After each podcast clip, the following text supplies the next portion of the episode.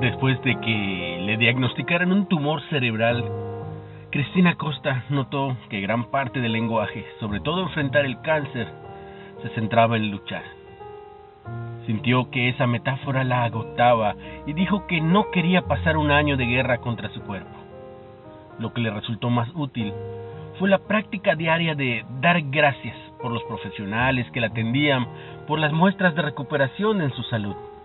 Experimentó personalmente que, aunque las luchas sean difíciles, la gratitud nos ayuda a resistir y a configurar nuestro cerebro para desarrollar resiliencia. Su impactante historia me recordó que ser agradecidos no es algo que los creyentes hacen solo por obligación. Aunque es verdad que Dios merece nuestra gratitud, agradecer también nos ayuda profundamente cuando exclamamos de corazón, bendice alma mía al Señor y no olvides ninguno de sus beneficios, como dice Salmo 103, 2.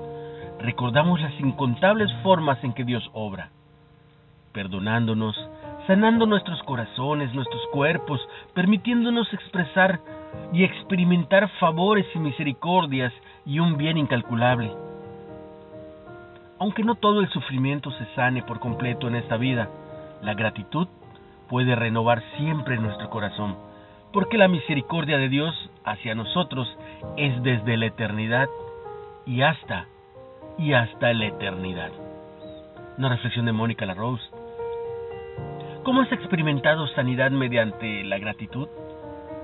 ¿Te has sentido mejor? ¿De qué estás agradecido el día de hoy? Recuerda que puedes compartir el mensaje por WhatsApp, por Spotify, en Reflexiones de Ávila con H, o hasta en Facebook, como líderes de hoy, Nueva Era. Ten un increíble y bendecido día. En el nombre, en el nombre de Jesús.